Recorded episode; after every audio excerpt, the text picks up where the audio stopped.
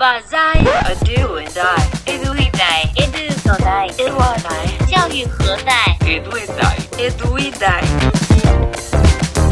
Olá pessoal, aqui é a Dai e no episódio de hoje vem uma super dica para Google Formulários, mas também para qualquer ferramenta Google. Oi pessoal, aqui é o Edu e hoje a gente vai dar uma dica que é uma dúvida que a gente recebeu da Márcia. Obrigado, Márcia Carvalho, né? Márcia, obrigado por nos escrever. A Márcia nos pergunta o seguinte: os links gerados tanto no Google Formulário quanto no Google Apresentação são muito difíceis de falar. Existe uma maneira mais fácil de disponibilizar um link de acesso? Não tem, Márcia, tem que digitar tudo aquilo. É, normalmente o Google, o Google ele tem ali, quando a gente manda gerar um link uh, no Google, tanto para compartilhar um arquivo, ou para enviar um formulário, ou para uh, compartilhar uma apresentação, o Google ele gera um link e ele tem a opção ali de encurtar esse link, né? Ele tem uma opção ali encurtar o URL. Só que mesmo encurtando através do Google, ele fica bem complexo. Então a nossa dica é que você use um encurtador de URL. Existem vários encurtadores de URL, tem o bit.ly, tem o gg.gg, mas o que a gente gosta mesmo é do gg.gg. Porque é muito fácil digitar, né? gg.gg. Isso. Então como é que faz para usar o gg.gg? Vamos usar o exemplo do formulário. Então, se eu quero enviar o formulário para alguém responder, eu vou lá no enviar, na opção link, ele vai gerar aquele link. Importante é que esse link não esteja encurtado pelo Google. Ele tem que ser o link original que o Google gera. Então eu copio esse link e abro uma nova aba do meu navegador de internet, né? E digito lá gg.gg. Ele vai abrir o site para mim e aí vai aparecer um campo onde eu devo colar o meu, o meu link que eu copiei lá do formulário do Google. Copiando esse link, logo abaixo ele vai ter um, um checkzinho para mim setar com a opção de eu customizar esse link. Quando eu clico ali para customizar o link, ele vai me permitir padronizar o meu link através do endereço gg.gg barra o que eu quiser. É importante dizer que esse barra o que eu quiser tem que ser algo que não exista. Porque se já existir, por exemplo, gg.gg barra teste, ele não vai permitir que eu vincule ao meu endereço, porque isso é único, né? Mas ele avisa também, aparece ali uh, endereço inválido. Isso, endereço inválido. Então tu pode ir testando para personalizar o teu link. Feito isso, tu achando um link que não exista, ele vai personalizar aquele link comprido que o Google gera, né?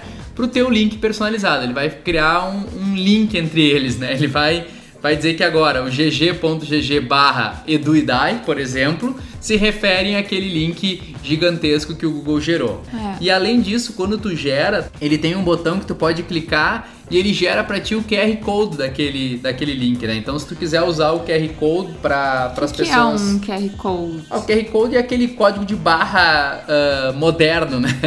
A gente pode dizer, ele é as pessoas podem hoje já tem o recurso no celular de tu pegar o, o, a máquina fotográfica do celular, apontar para um QR Code, né, e ele já te pergunta se tu quer abrir aquele site que representa aquele QR Code. Então é bem legal para utilizar em palestra. Em qualquer celular funciona?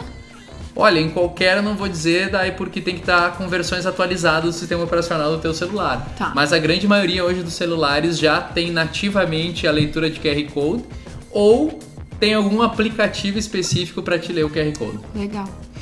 Edu, eu gosto bastante desse encurtador, esse conceito aí de encurtar esses links e personalizar, porque em palestras é muito legal, a gente monta as palestras e depois para disponibilizar para as pessoas o acesso é muito bacana. Eu vejo assim às vezes em aulas pessoas copiando aquilo que tu está mostrando lá na apresentação. Não tem necessidade disso, é só tu compartilhar com as pessoas, né? Mostrar, olha pessoal, é só acessar esse link aqui que fica muito mais fácil das pessoas terem o teu material, né? Não precisa estar tá mandando por e-mail. E aí é muito fácil de falar também, né? Uhum. Tu pode chegar em algum lugar e dizer, ó, oh, pessoal, uh, para acessar a minha apresentação, para acessar o meu formulário, acessa aí gg.gg barra 12 do 4 do é, do, de 2018, por exemplo. Isso, né? a data do dia, por exemplo. Uh, é importante também dizer que uma vez vinculado isso, ele permanece igual, né? Eu não consigo remover. Então, se eu quiser, eu posso ir lá e editar a minha apresentação ou o meu formulário para ficar sempre com aquele link, Com aquele endereço, com né? aquele endereço.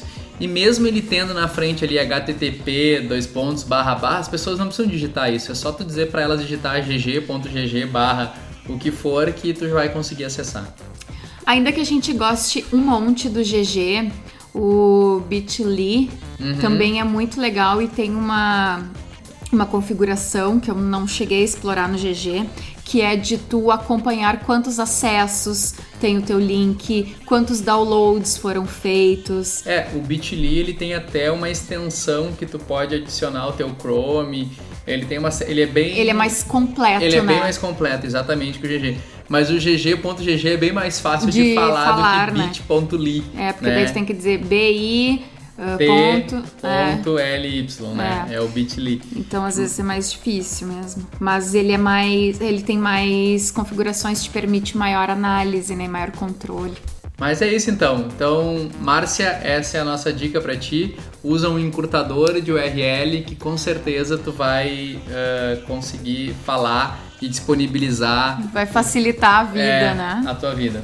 Então tá, tchau, tchau, Márcia. Tchau, tchau, pessoal. Continue mandando Até suas dúvidas e a gente vai esclarecendo pra vocês. Até a próxima. Tchau. Crazy mother. Esse podcast foi editado por Intensa, www.intensa.com.br. Isso mesmo, Intensa com três vezes, intensa.com.br.